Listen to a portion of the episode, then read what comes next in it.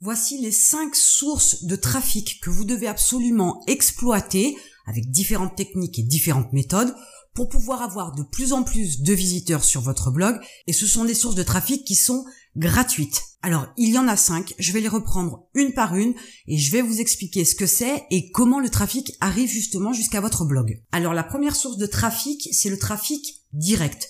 Lorsqu'une personne tape directement l'URL de votre blog dans la barre de recherche du navigateur, elle atterrit directement sur votre site et dans ce cas-là, on dit que c'est du trafic direct. Alors ça peut être par exemple une personne qui a votre carte de visite en main, ça peut être une personne qui a noté l'URL de votre blog sur un bout de papier qui veut le consulter, ça peut être n'importe qui qui à un moment donné ne va pas vous chercher donc directement par le moteur de recherche, mais va taper directement l'URL de votre blog sur son navigateur. Ensuite, la deuxième source de trafic, c'est le trafic dit organique.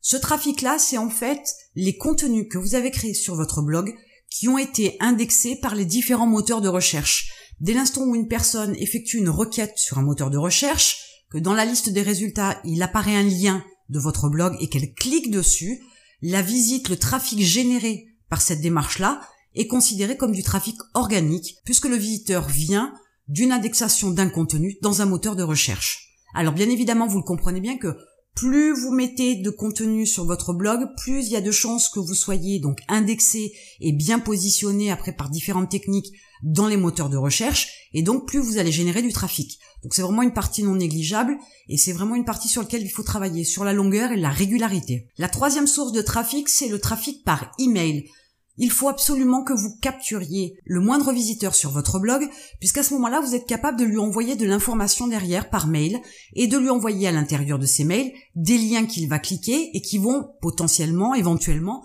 rediriger ce visiteur-là donc vers votre blog. À ce moment-là, une fois de plus, cette nouvelle visite qui vient d'un email, c'est une source de trafic supplémentaire parce que cette personne-là ne serait pas venue si elle n'avait pas reçu l'email avec le lien à l'intérieur, si vous n'aviez pas fait un bel email euh, bien optimisé et, bien attirant et bien accrocheur pour pouvoir pousser cette personne-là à venir sur votre blog.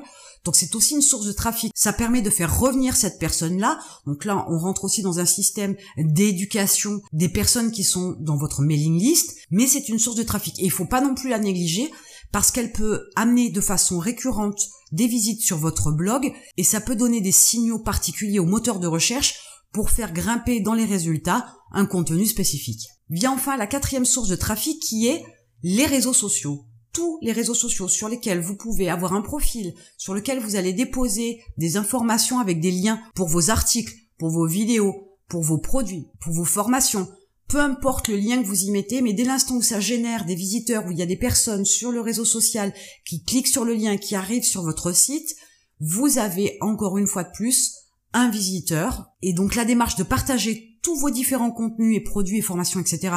sur les réseaux sociaux permet donc de générer aussi une source de trafic supplémentaire. Et enfin, la cinquième source de trafic, c'est ce qu'on va appeler plutôt les référents. Vous avez par exemple déposé un article invité sur un site qui est très connu. Toutes les personnes qui vont être sur ce site-là et qui vont lire votre article et cliquer sur le lien qui mène à votre blog, c'est une source de trafic. Si par exemple vous avez laissé les informations concernant votre blog ainsi qu'un lien sur un annuaire, les personnes qui vont cliquer sur ce lien dans cet annuaire qui vont arriver sur votre blog font partie de la source de trafic des référents. Donc vous avez tout intérêt à développer aussi cette partie-là de façon à pouvoir amener différents types de profils entre guillemets mais qui correspondent à votre cible sur votre blog de façon à pouvoir générer bien évidemment des ventes, puisque c'est quand même le but. Mais sachez que avant même de faire des ventes, ce qui est pris en considération aussi pour une amélioration de votre visibilité, c'est le fait d'avoir une indexation par les moteurs de recherche et un positionnement qui grandit, qui s'élève, qui monte en fonction de la quantité des visiteurs que vous avez sur votre blog. Donc maintenant, vous avez les cinq sources de trafic que vous devez absolument développer. Vous devez mettre des plans d'action, vous devez vous y tenir à ces actions-là au quotidien, parce que si vous postez le lundi et que vous ne postez pas avant le mois l'après, très sincèrement, la source de trafic va se tarir en quelques minutes. Il faut être régulier pour avoir de plus en plus de visibilité. Il faut créer du contenu, que ce soit des articles, des vidéos, des e-books, tout un tas de contenus un petit peu différents, de l'audio par exemple, de façon à pouvoir dispatcher, partager à travers ces différentes sources de trafic toutes ces informations-là, tous ces contenus-là, toute la valeur que vous pouvez ajouter et offrir à votre cible. Maintenant, il vous reste à mettre des plans d'action et à passer à l'action. Et en attendant, je vous retrouve de l'autre côté.